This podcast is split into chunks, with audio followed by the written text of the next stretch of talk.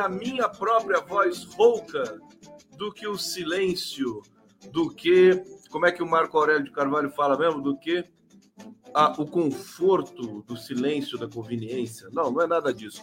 Você, caras pálidas, saudações democráticas. Começando mais uma live do Conde aqui. Tô, tô rouquinho, mas é até divertido, né? Vocês não querem me trollar, não? Tro, me trola, vai. Me trola aí, vai. No bate-papo. Olha, estamos ao vivo aqui pela TVT de São Paulo, TV 247, Jornalistas Livres, TV Resistência Contemporânea, TV GGN, Prerrogativas, Canal do Conde, Facebook, Twitter, das nossas redes parceiras. Obrigado pela presença de vocês. Aqui sextou, sextou e vamos sextar, né? Olha, começar dizendo para vocês seguinte, é, hoje eu, eu conversei uma pessoa que teve na transição de 2002 do, do governo Lula, quando passou do FHC para Lula. E estava tirando umas dúvidas e tal, né? E porque né, a gente vai vendo a transição, o que está acontecendo ali, a cobertura da imprensa, né, os resultados concretos, práticos que vão nos chegando. E eu cheguei à seguinte conclusão: é, o que interessa mesmo, né? Nós precisamos olhar para o conjunto da obra e para o feito descomunal de Lula em realmente vencer uma eleição contra um sistema todo internacional de desinformação. Hoje eu fiquei sabendo que o, o Alexandre de Moraes chegou a propor, não sei se diretamente para o Lula ou para a campanha, para a campanha, para o presidente, para o governo eleito, né? É uma política de combate à desinformação. Nós vamos precisar disso, vamos precisar disso institucionalmente, né? É, combate à desinformação. Daqui a pouco vai ganhar status de ministério, isso porque é uma coisa muito séria, muito importante para manutenção da democracia. Agora, deixa eu voltar nessa questão, vou trazer aqui notícias quentes para vocês, cenário, nessas últimas horas aqui, antes de eu iniciar a live. Saudar a todos, agradecer a presença, o carinho, aqui a lealdade, a fidelidade canina de vocês a esse trabalho aqui que vai entrando no seu quinto ano ou sexto ano, já não lembro mais. É, tem a idade da, da crise democrática do Brasil, ou seja, infinito, né? Infinito. E Agora, destacar realmente que o feito do Lula foi gigantesco e que nós temos a chance de fazer o melhor governo da história desse país. Isso que é interessante, né? Eu sempre digo aqui que quem viveu o governo Lula de 2003, os dois primeiros governos Lula, né? 2003 a 2010, é, e o primeiro governo Dilma, sem dúvida nenhuma, também foi muito bom, foi muito bacana. No finalzinho, o, o, o discurso de ódio começou a prevalecer, a Lava Jato, essas coisas. Mas é, foi em 2012 que a gente alcançou a, a melhor posição né, internacional. Em 2012, a gente, se tornou a sexta maior economia, e se não me engano, foi em 2013 que nós é, erradicamos a fome em 2013, algo assim. Se alguém quiser me lembrar aqui, não vou ficar chateado, não. E quem viveu esse momento, viveu. Né? Quem viveu, viveu.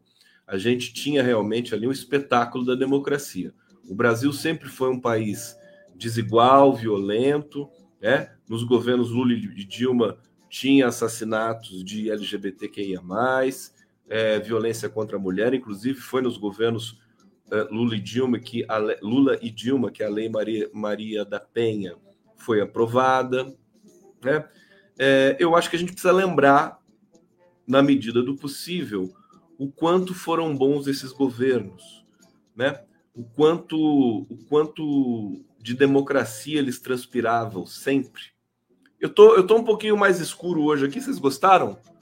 Eu coloquei uma luzinha mais fraca aqui para não ficar tão chapado aqui de luz. O que, que vocês acham? Eu posso até aumentar aqui, abaixar, aumentar, abaixar, aumentar.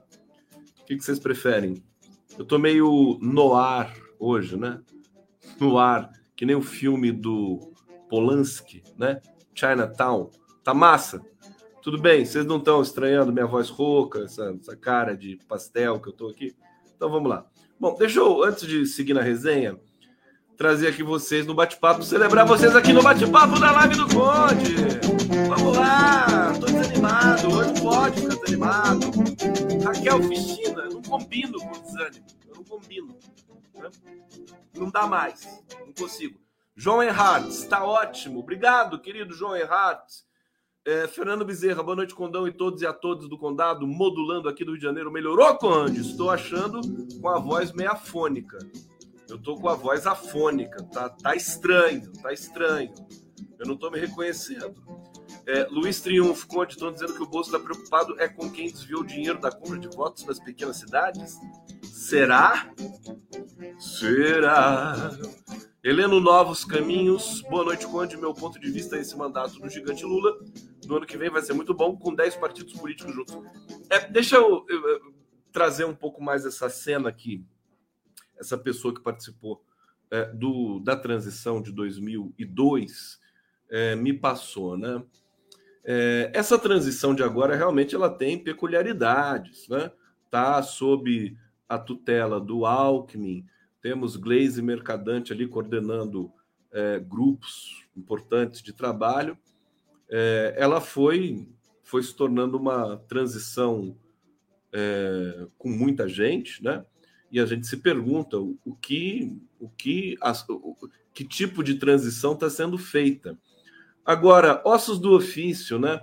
O governo Bolsonaro não está muito interessado em passar informações, mesmo com toda com toda solicitude ali do Ciro Nogueira, né? Aquele sorriso dele. Não, a gente está aqui para ajudar. Olha, em 2002, é, o, o, FHC, segundo as informações que me chegaram hoje, é, ato contínuo à eleição do Lula, ele é, nomeou vice-ministros para cada ministério e, e esses vice-ministros é, foram fazer a transição com os futuros novos ministros do governo Lula em 2002. Né?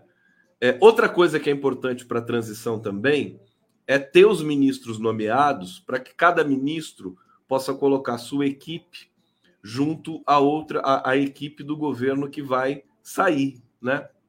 Então, é, nós temos, nós estamos aí hoje é dia 11 de novembro, nós temos um tempo ainda pela frente. Acredito que mais duas semanas o Lula deve nomear parte considerável do ministério, e aí a gente começa a ter uma transição mais visível. Porque, por enquanto, realmente são prospecções, né? vão ser conversações, interações entre, é, é, entre as pessoas que foram selecionadas, ali, escolhidas para participar desse momento de transição, que é da frente amplíssima, quer dizer, não é só o PT, não é só o PSB, são vários partidos e são vários setores da sociedade brasileira que é, chegaram até essa posição. Agora, é, então tá, tá, tá claro isso aqui. Eu acho que é importante dizer isso porque eu acho que está faltando uma, uma no, no Partido dos Trabalhadores e na campanha. Eu acho que precisa ter uma atenção com a comunicação, né?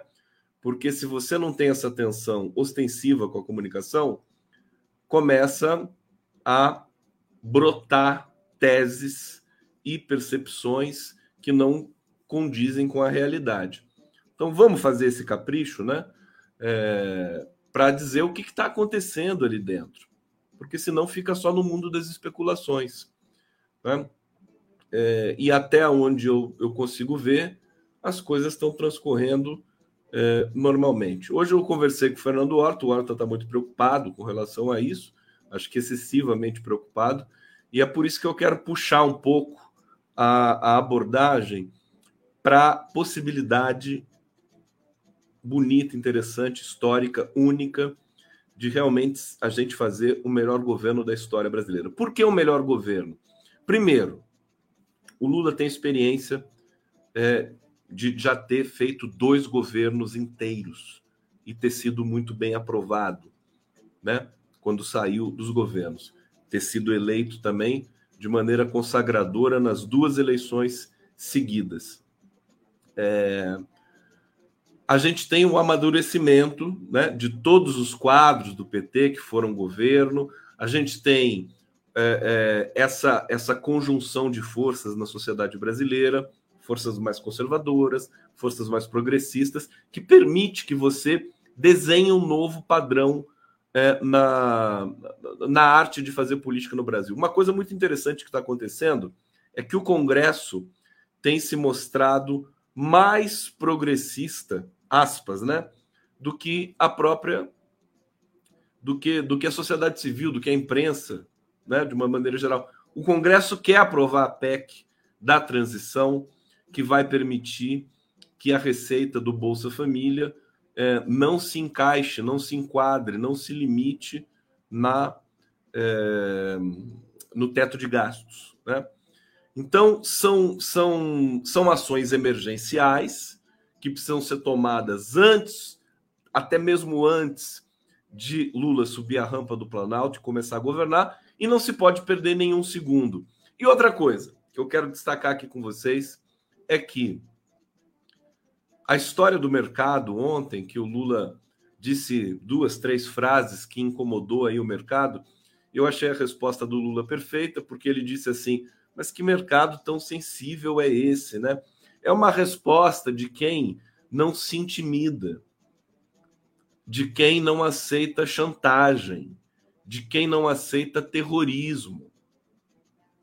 Tá certo? É, senão eles vão ser chamados de mercado bolsonarista, né? O mercado brasileiro é um mercado bolsonarista, como eu disse ontem aqui, racista, branco, elitista, tudo isso. Mas é essencialmente bolsonarista, como cunhou e consagrou o Otávio Guedes lá na Globo News e causou um alvoroço na Globo News, né? Até o Ali desceu correndo lá da, do gabinete dele para falar: não, pelo amor de Deus, não xinga o mercado, porque é ele que nos patrocina aqui, né? Mas é isso. É... E, e, e, aquela é a máxima do Lula, é a máxima do, da síndrome de vira-lata, né? Do complexo de vira-lata. Se você não se respeita, quem vai te respeitar? Então, eu acho o seguinte: o mercado vai ter que se acostumar agora. Vai ter que se acostumar com um presidente que realmente quer priorizar o combate à pobreza, à fome. Aliás, o mercado, se quisesse renovar sua marca, né, poderia. Já, já, tem setores do mercado financeiro que tentam renovar a marca, né, a marca do financismo com a defesa do meio ambiente, com essas coisas que ficam bem na foto. Ora, por que, que não renova também com o combate à fome? É uma coisa nobre, é uma coisa bonita. Né? Então, acho que é preciso. Né, é, é, é, não, não se pode, não dá para se intimidar com o mercado e achar que tem que ser assim. Né?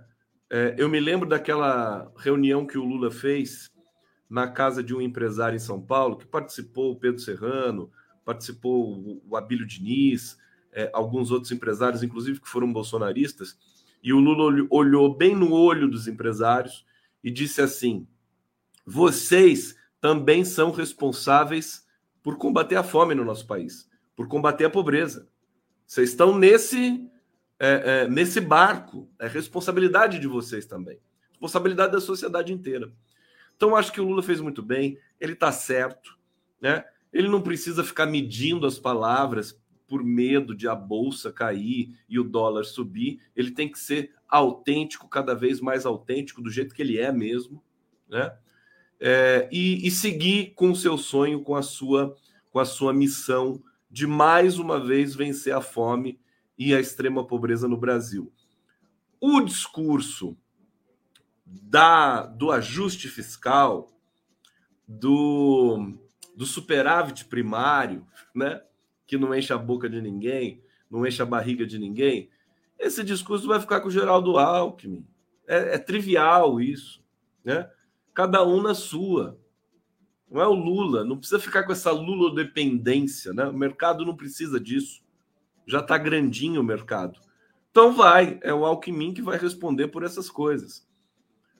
E o futuro ministro da Fazenda, que pode ser o Fernando Haddad. Cada vez eu acho mais que vai ser o Fernando Haddad, porque eu vejo o Lula não querendo se intimidar com pressões de mercado. Né?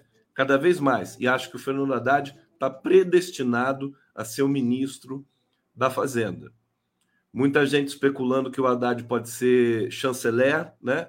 ministro das Relações Exteriores, porque vai viajar com o Lula para o Egito, vai lá fazer um agito no Egito com Lula, mas eu acho que isso não significa nada. Ele vai para conversar no avião, né? Você vai ter 10 horas de voo Dá para você conversar, planificar o Brasil pelos próximos 10 anos, né?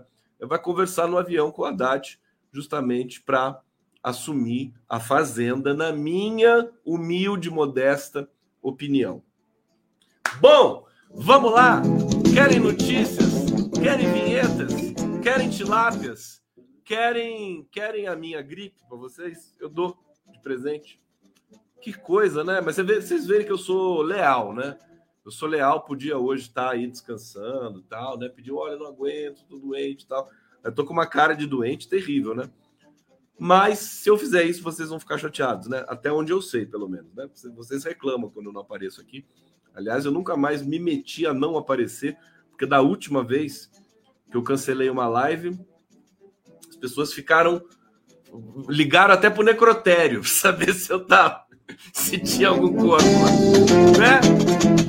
Então, cadê o superchat aí do Condão? Tilápias. Vamos lá, eu quero graça, quero comentários abusados aqui no bate-papo. Abusem, abusem. Maurício R. Tilápias, manda as tilápias. É, deixa eu ver aqui, você precisa poupar a voz, viu? A Cláudia tá me dizendo que tá me dando uma bronca. Preciso mesmo, preciso poupar a voz. Mas amanhã eu já descanso. Esse fim de semana eu descanso. Eu já comprei própolis, ó. Comprei esse negócio aqui. Tá? E própolis. Olha só. Comprei própolis. Agora me diz uma coisa, como é que eu uso isso, hein? Olha o que, que vocês vão dizer! Ó, oh, cuidado! Como é que é? é? Põe na água e tomo? Tem várias coisas, eu não fiquei com preguiça de procurar na internet. Eu posso pingar própolis direto aqui na garganta? Não, né? Daí você morre, né? Se fizer isso. É, na língua? Pinga na língua? Direto, assim, a seco? Porque esse troço aqui é muito doido, né? Você pinga assim, ele sai fumaça, né? É, eu botei no chá. Eu tomei um chá hoje, coloquei no chá. E é isso, é isso que temos. Tá? Me deem dicas aqui, o pessoal tá me dando dica, o pessoal todo carinhoso. Que beleza! Cadê, ó? Meio copo d'água. Deixa eu ver. Volta aqui. Meio copo d'água, cinco gotas. E aí bebe água ou faz gargarejo? Hã? Gengibre, gengibre. Usa gengibre também para garganta. Pedro Miguel Braga. Celina Passo, não durmo sem você, Condão. Obrigado, eu já tive, já tive uma pessoa também que foi assim comigo, mas depois acabou. Né? É, Ana Paula Castro, nem pense nisso. No quê? Jaqueline, você toma com limão. Hum. Lívia Blumet, já tomei. E é com água. Tá, olha a Lívia Blumet, toda estilosa aqui. João Erhardt, você é um desses guerreiros conde que verga, mas não quebra. Mel, limão e 10 gotas. Valéria Marque, 20 gols. A Valéria Marque aqui do, do que apresenta os programas que está bombando dois quatro. Ô Valéria, ó, beijo, viu? Você é demais, viu, querida? Obrigado. 20 gotas em meio copo d'água. Marisa Calage, direto na goela. Bom, vamos lá, vamos lá. Você vê, esse é, é, esse é meu amor pelo Lula, né? Que ele ficou rouco, eu fiquei também em solidariedade a ele. Aliás, quando eu recebi aquela ligação lá, eu falei assim, né? Estuquinho, Estuquinho. Estuquinho, que, que sou eu que tá falando. Deu um susto em mim, viu? Nossa Senhora, viu, gente? Olha aqui. Vamos começar. Tá, tá tendo uma confusão, tá tendo uma, uma apreensão da uh, Copa do Mundo. Vocês imaginam a confusão que isso vai dar? Copa do Mundo, seleção brasileira. É daqui a oito dias, hein? Passando esse domingo, outro. É, e, e aí, camisa verde amarela, camisa amarela. A gente não vai saber se é torcedor da seleção ou se é bosomínio, ou se é manifestante antidemocrático. Vai dar um BO isso aí, viu? As pessoas nas ruas, como é que vai ser? Bom, tá aqui uma notícia correlata a esse fenômeno, né? Bolsonarismo ameaça venda da camisa verde e amarela da seleção. Olha só que engraçado. O pessoal não está comprando a camisa amarela. O pessoal está comprando a camisa azul. Né? Modelo na cor azul é o mais clicado desde a reta final das eleições presidenciais no Google Shopping.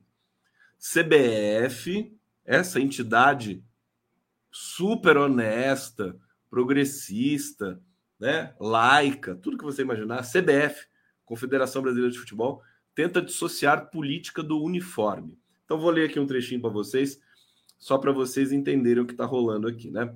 O bolsonarismo ameaça as vendas da tradicional camisa verde e amarela da seleção. Há 13 dias do início da Copa do Mundo, o modelo na cor azul foi o mais clicado, clicado no Google Shopping. Modelo icônico nem ficou entre as top 15 na lista de cliques realizados entre 29 de outubro e 4 de novembro. Agora a coisa é clique, né? Não é nem mais vendido, menos vendido, é clique. É quantos cliques você tem? Oh, 15 cliques. Eu lembrei até daquele Magic Click. Falando em clique, por que, que vocês não clicam aqui na, no like da, da, da nossa live aqui, por favor? Bom, em lojas online como as da Nike e as da Centauro, os modelos de ambas as cores estão esgotados. O preço oficial é 349 reais, independente da cor. Você sabe quando que eu vou pagar 349 reais por uma camiseta? Sabe quando?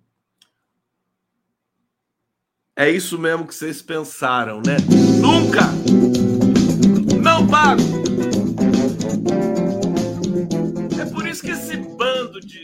Anta que anda pela rua aí, com todo respeito às antas, é, Gente, o pessoal tá parado lá nos QGs do Exército. Tem, tem é, Bolsominion lá esperando a hora, né? Tá esperando a carta dos militares lá, aquele frisson. Ficaram decepcionados com o relatório. Estavam esperando que o relatório acusasse fraude, aquela coisa. Do... E estão lá. E é engraçado, porque tem. É, é, é o agronegócio que está bancando aquela merda lá, né? agronegócio empresariado golpista e brasileiro.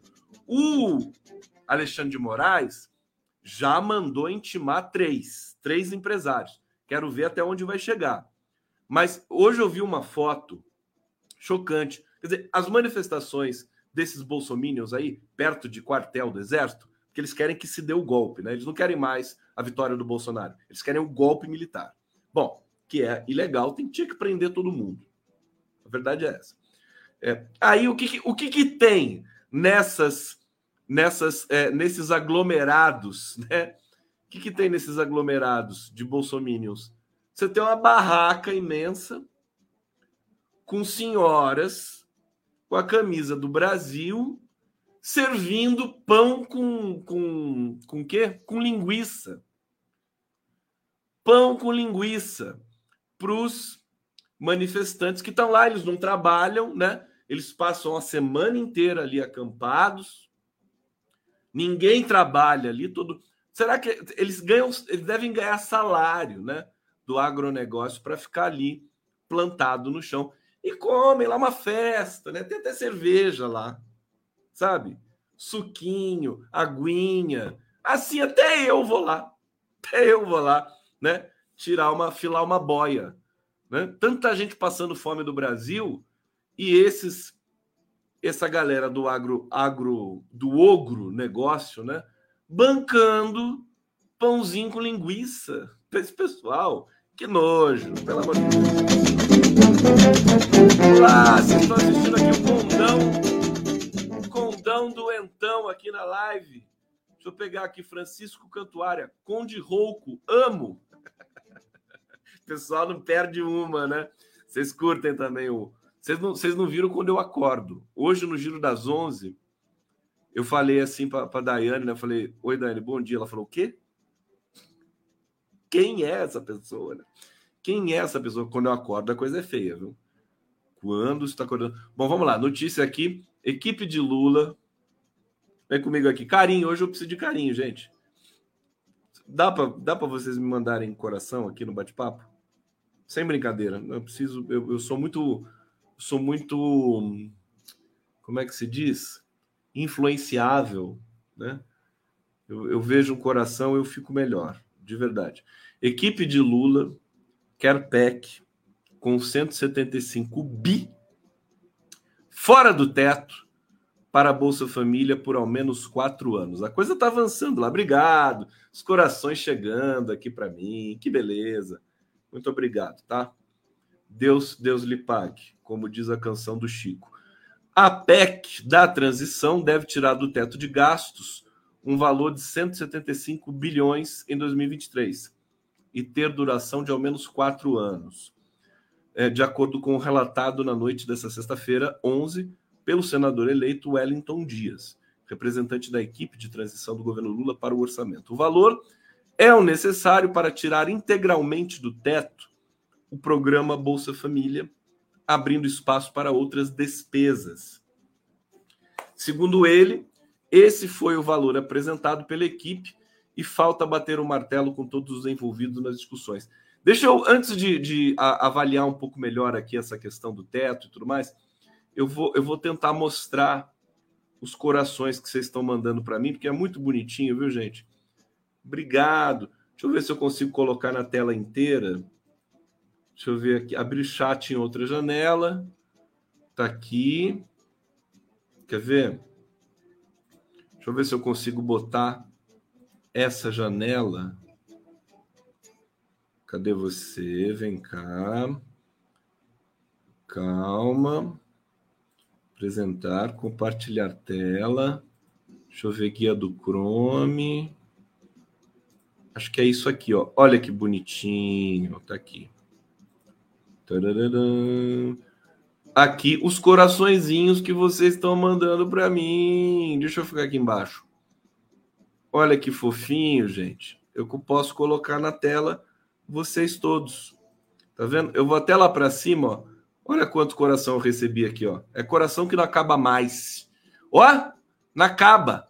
Ieda Nascimento, Suzana Conceição Ribeiro, Maurício, Obrigado, beijo para todos vocês. Luiz Cavaleiro, olha só, coração. Esse coração com essa cruz aqui, o que é? Coração da Cruz Vermelha?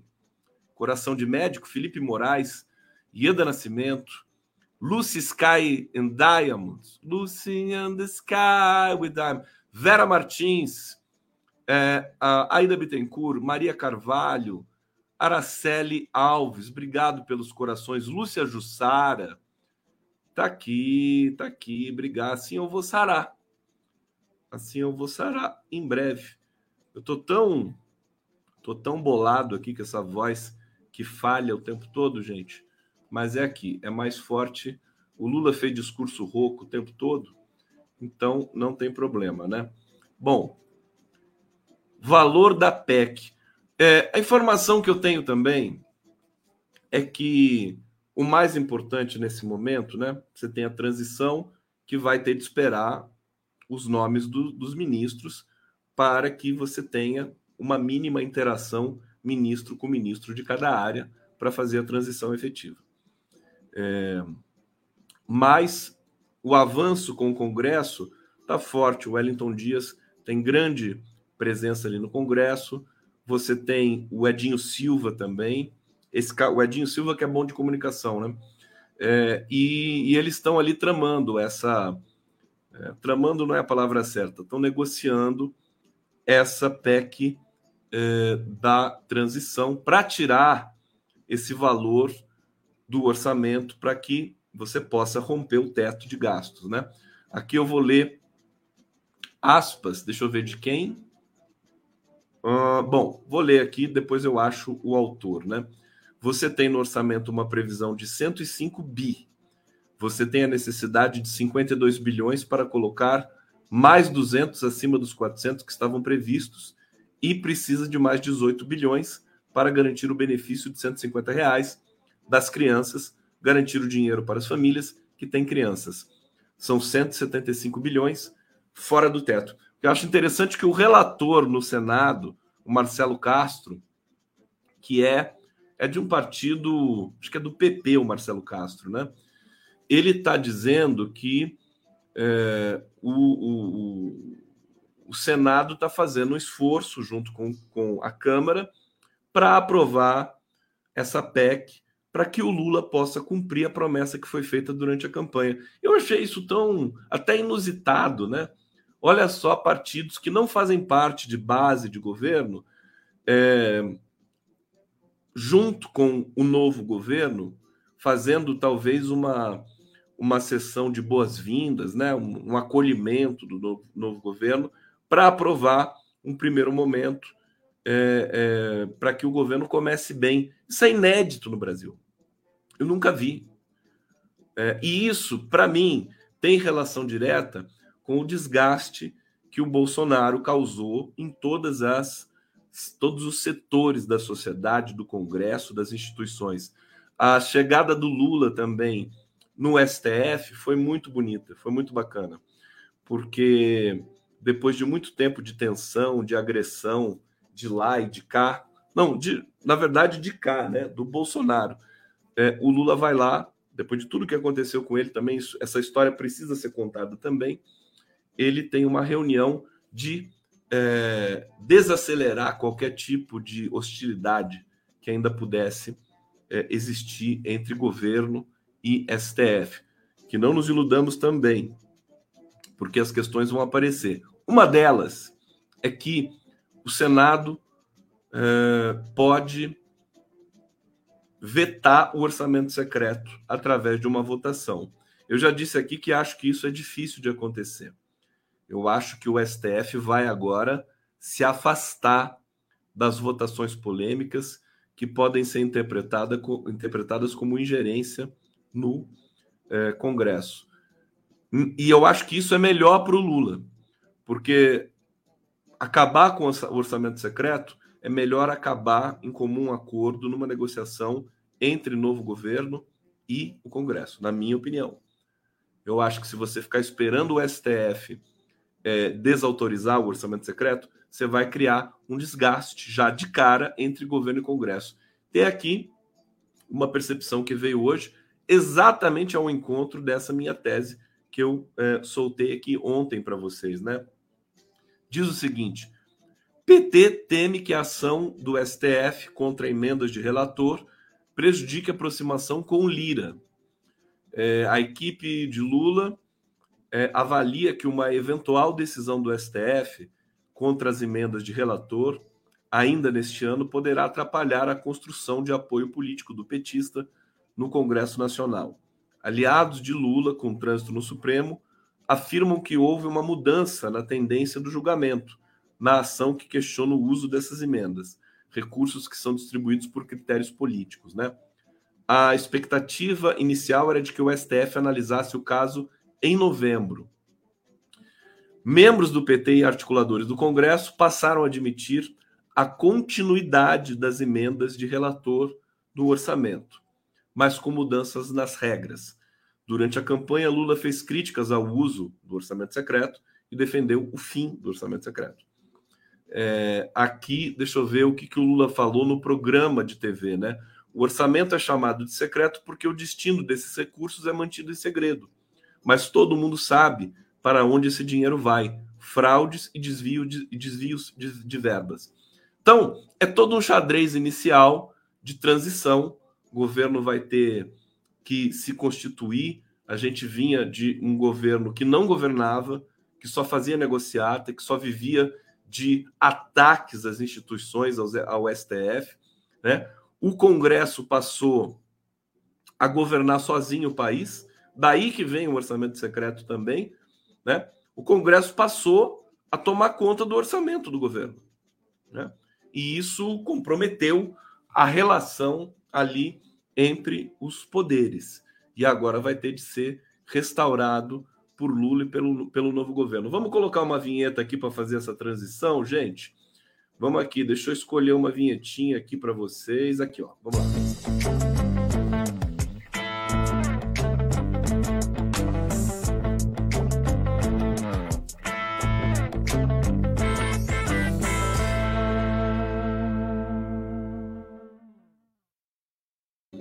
Foi, foi a vinheta. Tá aí a vinheta. Ah, eu tomei um gole de água, melhorou minha voz. Ó. Hum. Negócio é tomar muita água, né? Já falaram isso para mim aqui. Bom, vamos lá. Vamos lá. Olha, Brasil na COP 27. Lula já tem 10 convites para reunião, para reuniões bilaterais e MTST é premiado no evento. Olha só, após quatro anos de, do obscurantismo diplomático de Bolsonaro, Brasil volta a ter destaque em conferência internacional. Olha que incrível. Gente, vai ser, vai ser espetacular a ida do Lula para o Egito, viu? Vai ser espetacular. Ele vai ser aclamado internacionalmente. Prestes a embarcar para o Egito. Ele vai embarcar no dia 14, se não me engano, à noite. É, presidente Lula já recebeu 10 convites para reuniões bilaterais.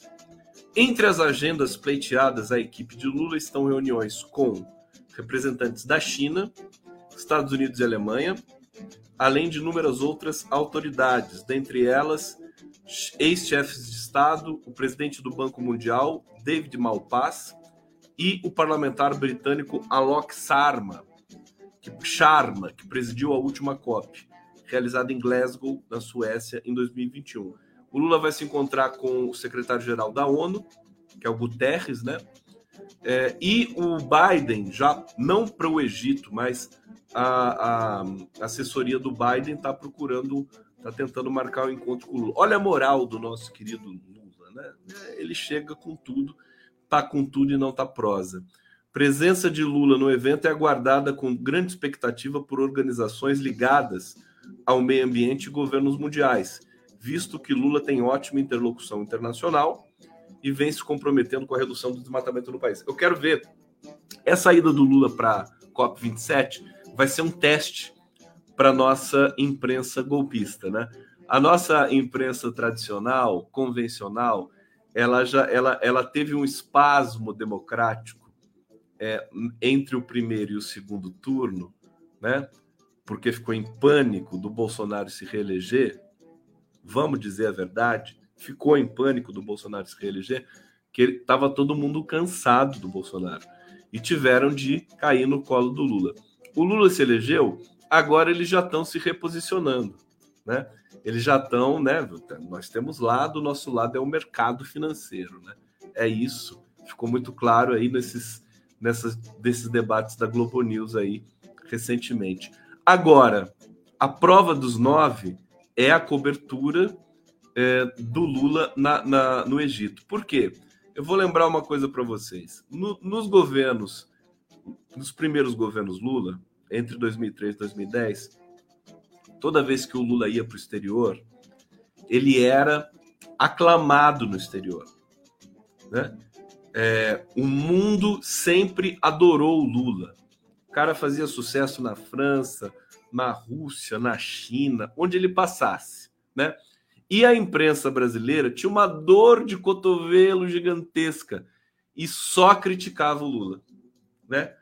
Todas as manchetes de todos os jornais. O Lula passava três dias na França, as manchetes eram as piores possíveis, que a imagem do Brasil estava péssima, que a economia brasileira estava aos trancos e barrancos. Sempre. Eu me lembro disso como se fosse hoje. Né? Vamos ver agora, né, na COP27, qual vai ser o viés da cobertura da imprensa é, brasileira lá no Egito. Né? Vai ser divertido de acompanhar isso aí.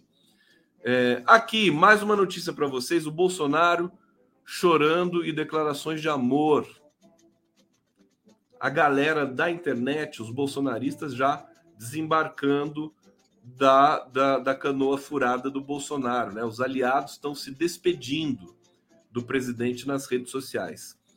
É, os atos golpistas perderam força, o Ministério dos Militares sobre as zonas eletrônicas não apresentou qualquer indício de fraude, é, e a transição encampada pela equipe do presidente eleito avança.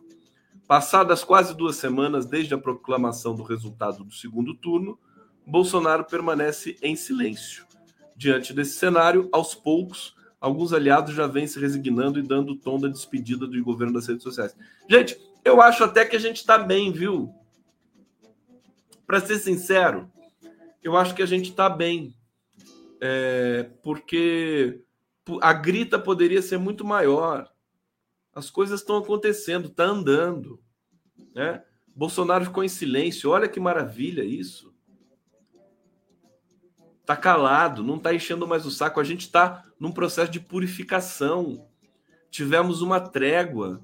Já tem duas semanas que o Bolsonaro não fala nenhum tipo de atrocidade, não causa desestabilização.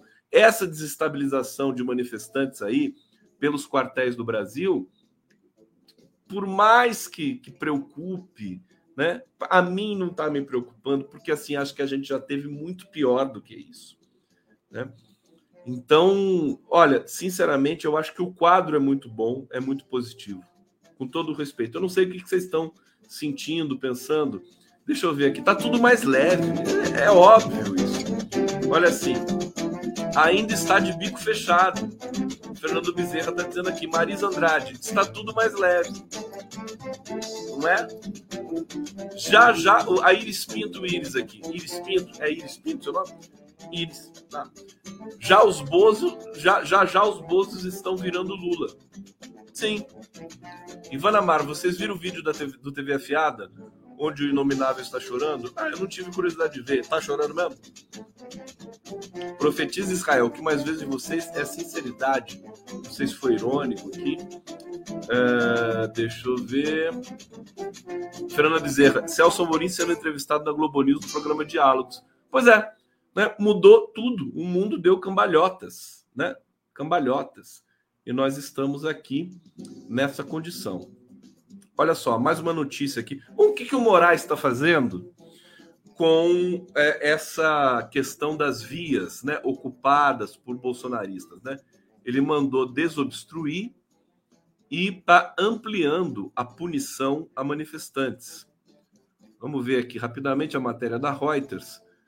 É, o Xandão determinou hoje que as polícias federal, rodoviária federal e militares dos estados desobstruam imediatamente todas as vias públicas que estejam bloqueadas de forma ilegal e ordenou a aplicação de multa de 100 mil reais por hora aos donos dos veículos após serem identificados. É, eu, eu acho que não tem mais via interrompida no Brasil. Alguém sabe se tem algumas vias interrompidas ainda? a não ser ali no sul do Pará, né? Agora, as vias é, é, mais movimentadas do Brasil, sobretudo aqui em São Paulo, né, no Sudeste, me parece que não tem mais nenhuma interrompida. Na decisão, Moraes destacou ser necessário ampliar para todo o território nacional o desbloqueio das vias e locais públicos que ilicitamente estejam com seu trânsito ou acesso interrompido ante a persistência de atos antidemocráticos em todo o país após a vitória de Lula. Está aqui uma notícia importante, é, porque é, a gente vai, aos poucos, né, formatando um novo país. Em Brasília tem, né? Brasília tem uma, uma aglomeração lá. Mas eu acho que o, o Moraes também mandou é, debelar essa aglomeração de Brasília. Tá? É, aqui, vamos lembrar aqui uma, uma frase do Lula, né? Vamos respeitar quem não pensa como nós pensamos. Democracia é isso. E segue o Lula dando uma aula de democracia para todos os brasileiros. É, ele disse isso depois de um pregão, de, de, muito nervosismo do mercado, né? Depois daquela fala dele de ontem, né? E ele disse o seguinte: que vai respeitar quem não pensa como nós pensamos e que vamos recuperar um Brasil para todos. Lindo o post do Lula, né? O tweet, Twitter do Lula também é um oásis de civilização. Eu acho que o governo Lula, que é a esquerda, como era o sonho do Frei Beto, uma vez eu entrevistei o Frei Beto e ele disse: imagina quando é, o Lula entender como funciona a internet e usar as redes sociais para produzir o bem, para produzir informação, solidariedade, cumplicidade, né? Só vai funcionar bem, né? O Twitter do Lula é isso. Ele já está quantos quantos seguidores o Lula tem? Deixa eu ver, acho que está com 6 milhões já. E agora o Lula vai bombar em todas as redes. Ó, o Lula está com 6 milhões de seguidores no Twitter. É, no YouTube ele já virou é, um milhão. No Facebook eu não sei. No Instagram eu não sei. Deixa eu ler aqui a, a mensagem da Conceição Ribeiro. Ela está dizendo: Conde querido, não precisa ler, não. É só um comentário colorido para você. Oh, que for. Não tome o extrato de própolis puro. Pode irritar seu estômago. Beijos. Eu, eu li. Porque você botou colorido aqui, eu li. Conceição, obrigado, viu? É, deixa eu ver aqui. Então, vamos respeitar quem não é igual a gente. Vamos respeitar quem não pensa como nós pensamos. A democracia é isso. Vamos juntos recuperar um Brasil para todos. Eu peço a ajuda de vocês para fazermos isso. Bom dia. Ele é assim, ele é categórico, né? Peço a ajuda de vocês. Bom dia, tal, vamos trabalhar, né? Não vou ficar enrolando aqui também, não vou ficar tweetando aqui com vocês. É, gente, eu confesso que eu estou que eu, que eu acho que eu vou encerrar essa live, porque vocês estão vendo que o meu estado não é dos melhores mesmo, né? Eu tô ficando muito prejudicado aqui com essa voz. Eu vou me recuperar e semana que vem eu volto, volto novinho em folha, tá bom? Prometo para vocês. E eu acho que é isso. O recado que eu queria dar é que, de fato, a gente tá tem uma chance imensa de fazer o melhor governo da história para o Brasil, sabe? É, a, a gente tem representatividade. O Lula é um cara que vai ouvir todos os setores da sociedade, todo mundo vai ter voz. Até aqueles que não pensam como a gente, menos os antidemocráticos. Para os antidemocráticos é cadeia. Cadeia, né? Não tem como. É processo cadeia. É, agora, dentro da democracia, se a pessoa é mais conservadora, se ela é, pensa assim, assado, dentro dos preceitos, princípios e, e discurso demo, discursos democráticos, eu acho que a gente tem de é, é, construir realmente essa tolerância. Acho que o Lula está seguindo esse caminho. E eu acho que a gente, depois de sofrer tanto, a gente merece esse carinho do Lula e essa, e essa boa notícia de construir um país de fato que seja mais justo, é, é, que todo mundo tenha representatividade. Hoje, eu conversei hoje, não foi ontem que eu conversei com o Raimundo Bonfim, que é, é presidente da Central de Movimentos Populares, CMP. É, é, um cara que agita todas essas movimentações, sempre esteve do lado do Lula e tal, para fazer as movimentações da campanha, né, dos, dos movimentos sociais do Brasil inteiro. E ele disse: a gente, a gente tem muita demanda, tem muita coisa para pedir. Servidores estão sem, sem é, reajuste há muito tempo, salário está defasado de todo trabalhador brasileiro, praticamente. Então, ah, vamos fazer manifestação, mas vamos fazer manifestação exigindo, ao mesmo tempo defendendo o governo Lula. É simples assim. Eu acho que a gente tem uma chance muito boa de fazer isso. Wagner Silva Vieira, Conde, o maior desafio para Lula será reindustrializar o país, implementar uma reforma tributária progressista com a, com a tributação progressiva e combater o neoliberalismo. Tá aí, é simples, né? Pouca coisa, né? É isso. Mas eu acho que é, a reindustrialização é um capítulo à parte e é por isso que eu estou apostando as minhas fichas que o Haddad vai para a Fazenda, porque ele vai ter um papel muito importante na reconfiguração do Brasil enquanto economia pujante e economia que vai ser um exemplo e ser é, importante para o mundo todo, inclusive acompanhar construir parcerias. Gente, eu quero agradecer demais vocês. Querem querem um clipezinho para terminar? Deixa eu ver o que eu tenho aqui para vocês. Tem Gal Costa aqui ainda comigo. Deixa eu ver o que, que eu tenho da Gal. Vou, vou, vou tocar a Gal Costa. Vamos lá, Gal Costa, para vocês. Ela e o Djavan cantando Açaí. Ó, beijo. Amanhã, peraí. Amanhã eu vou entrevistar a Viviane Mosé no Prerrogativas. Programa muito especial. Lula 3, A Hora da Verdade. A Viviane, que é uma das filósofas, pensadoras mais importantes do Brasil. E ela é, ela é, é um show, sou fã da Viviane Mosé. Lindíssima, está aqui mais uma vez. E a gente vai conversar amanhã no Prerrogativas, com participação de muita gente bacana por mensagens em vídeo. Então, espero vocês. Vou me, vou me poupar para amanhã eu estar tá inteiro para Viviane Mosé, nossa conversa, que vai ser maravilhosa, tá bom? Então, vocês ficam com a Gal, Gal Costa, mais ou menos, que foi enterrada, tá, tá, foi velada hoje em São Paulo. Muita emoção ali, a companheira da Gal, Caetano, Gil passaram por lá. O Brasil chorando a perda de uma de suas maiores cantoras também do Rolando Boldrin, acho que hoje também foi velado em São Paulo, na, na Câmara Municipal, né? O Rolando Boldrin. É isso? É, eu sei que a gente vai agora ouvir as músicas da Gal Costa muito, muito, muito, inclusive na passagem de ano e na posse de Lula. Merece uma homenagem, nossa querida Gal Costa aí, nesse momento da posse de Luiz Inácio Lula Silva. Vamos lá então. Gal Costa e Djavan, um vídeo antigo, lindo, o Djavan tocando violãozinho com a Gal Costa, cantando Açaí, que é uma letra de música que todo mundo criticou. Ah, mas o que quer dizer? Açaí, Guardiãs, um de besouro, um imã, branca é a tez da manhã. As pessoas ficam tentando encontrar significado nisso. Ah, relaxa, relaxa. Sabe? Não precisa ficar nessa. É, parece o mercado, né? São, são palavras, sons, né? Não precisa ter não é, não é, não é um enunciado político. Enfim, vamos ouvir Javan e Gal Costa. Beijo para vocês.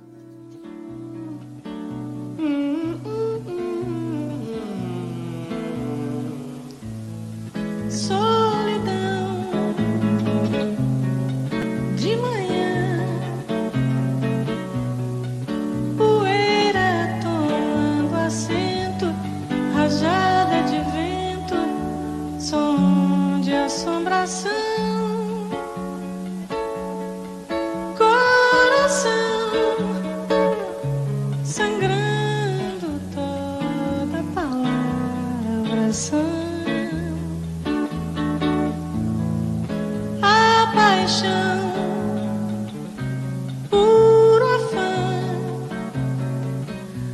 místico clã de sereia, castelo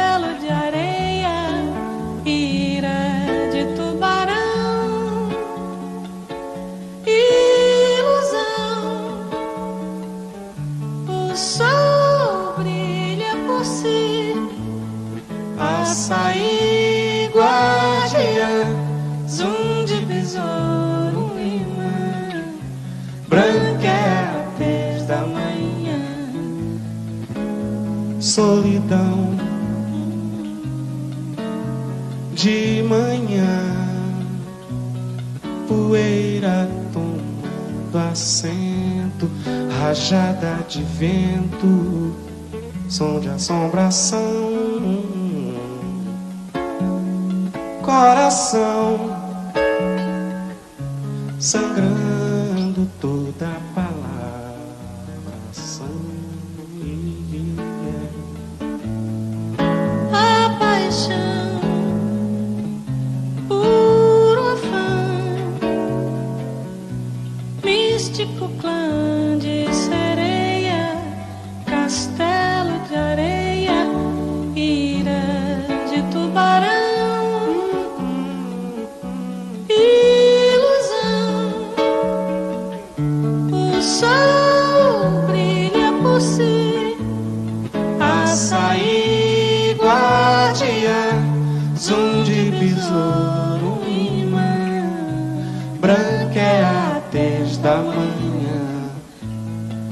açaí, guardiã, zum de besouro, imã, branca é a tez da manhã.